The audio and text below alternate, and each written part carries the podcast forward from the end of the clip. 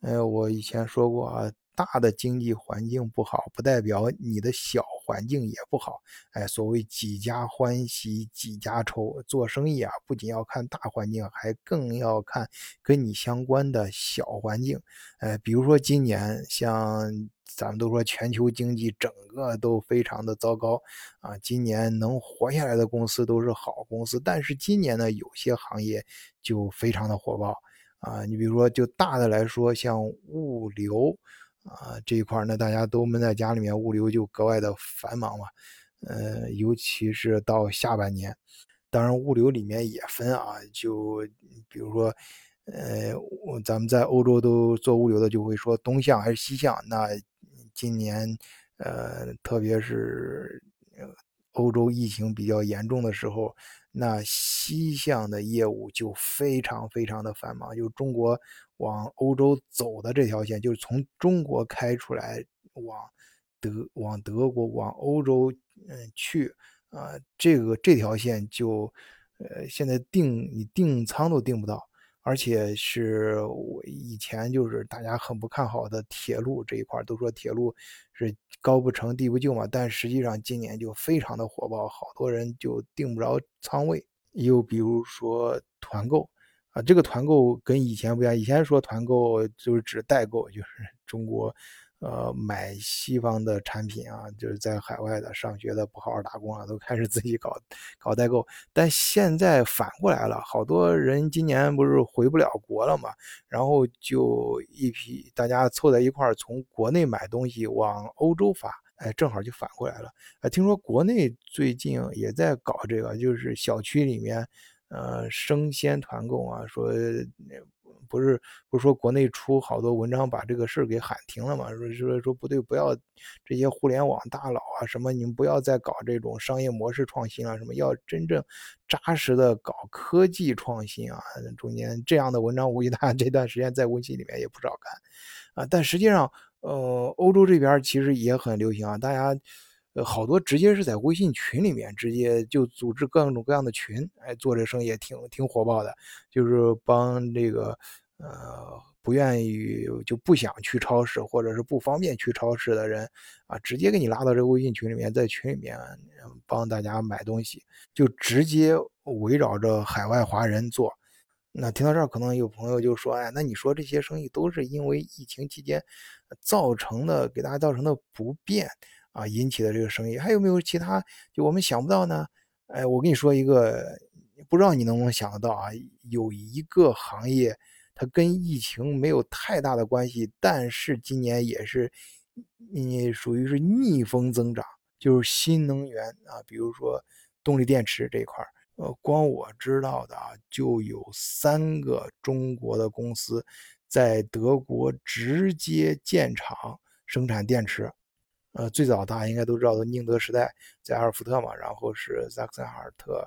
呃，然后最新的现在是蜂巢，他们是在萨尔布吕肯建厂，而且最早的时候，宁德时代说是投资四亿多欧元啊，当时就轰动了德国啊，说这个投资额太大了，是个了不起的大项目啊，当地政府什么的也各个媒体也都是上头条呀。但是现在看来啊，可不够大。今年年说最新，我看最新德国数据。报出来，这个投资额已经追加到十八亿欧元了。当然，这个是主动的还是被动的，咱们两说啊。呃，我们就说这个事儿，你就看这个这个市场需求太大了，关键是，而且新一代技术的更新、嗯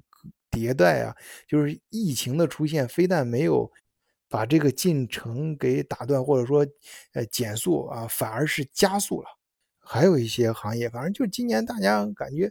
啊，你觉得很多人都说没事儿可做啊，找不着生意，但是我确实看到有不少人真的在啊闷声大发财啊，忙的是不亦乐乎啊。就我不是跟大伙说，我最近不是搬家到南南部嘛，德国南部想开展一些新的业务，但我到这边就发现有的仓库每天发货就忙不过来。哎，说到这儿，我就呃顺便再说一个事儿啊，就是我。亲身感觉到这南北这服务人员的差距可是非常大呀！就是我在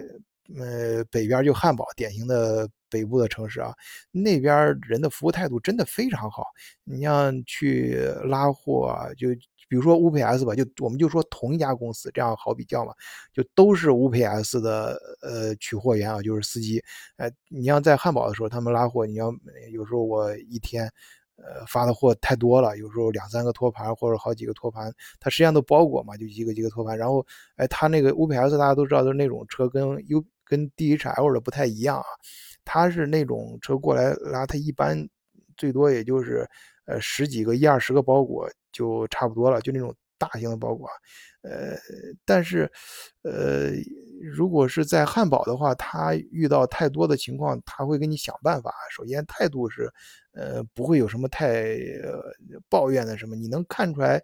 有时候你能，有时候我能甚至发现他不高兴，但是他会还能看出来他在压制自己，哎，让自己尽量一个笑脸去面对客户，然后呃会积极的帮你想办法，呃怎么把这个货都给你尽早的拉，尽量都呃准时拉走。然后如果实在不行呢，他还会积极打电话，呃告呃就是。找他的 colleague，或者是找他的领导总部，哎，能不能再调车过来，或者其他呃他的同事有空地方了绕过来一趟，哎，但是在呃南部可就不一样啊。你像我在慕尼黑旁边这个小城，哎，这边 UPS 的司机来了之后，他一看货多了，直接就是开始骂娘了啊，就是德语的三字经就出来了，然后就就。刚刚发生的啊，昨天，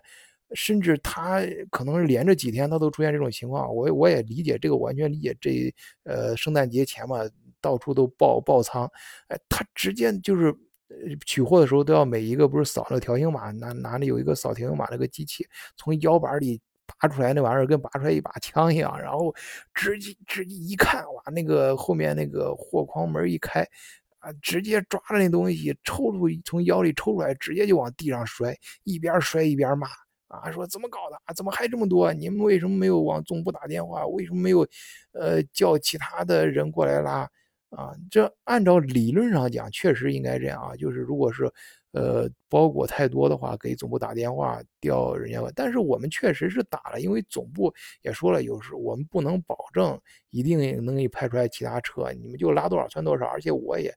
跟他强调，我说你呢看情况，你这车能装多少包裹呢，你就先拉走多少。实在拉不走的，哎，我这儿有可能你的你的。呃，同事会过来拉，也也实在不行，我们放到明天再拉走也可以。但是他就不行，哎，一边敲桌子打板凳，然后呃，不是给你脸色看那么简单了啊，就一边骂人，然后一边干，啊，这个态度就非常的恶劣，极其恶劣，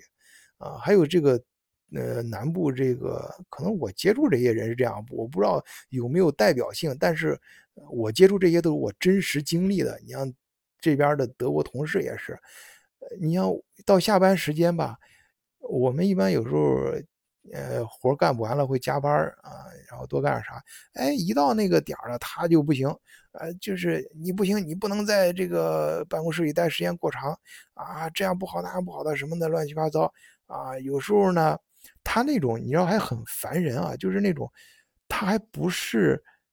就是。大家没有朝这方面想想，但是他会给你，呃，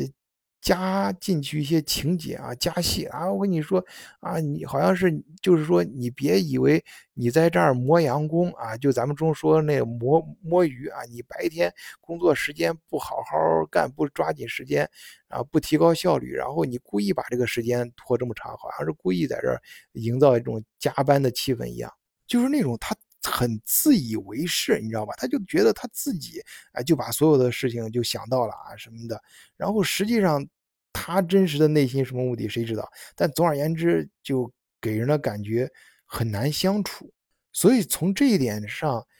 我对德国南部可能我这有点盲人摸象的意思啊，就看到的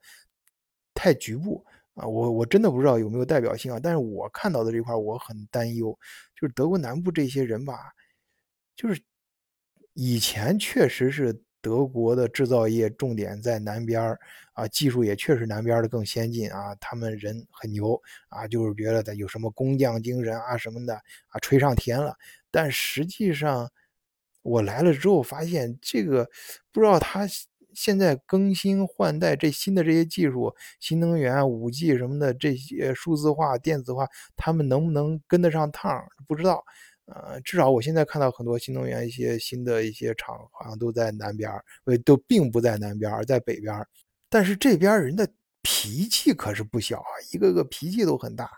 呃，所以说这个就是我刚才啊上半段说的那种相反的情况，就是大的环境，如果你要看德国大的来说的话，南部好像更发达，南部的呃人的素质更高啊，但是。局部可不一定，你局部到南方，你可能接触的那个小环境的人，可能就不怎么样，好吧？这也是到年底了，跟大家聊天呢，我突然想到这个话题，就是有的时候啊，人呀遇到什么倒霉的事呢，就想开一点啊，大的环境不好呢，小的环境就不一定不好，啊，那别人头上干不成的事说不定你这儿就能干得成，啊，以前干不成，说不定现在就能干得成。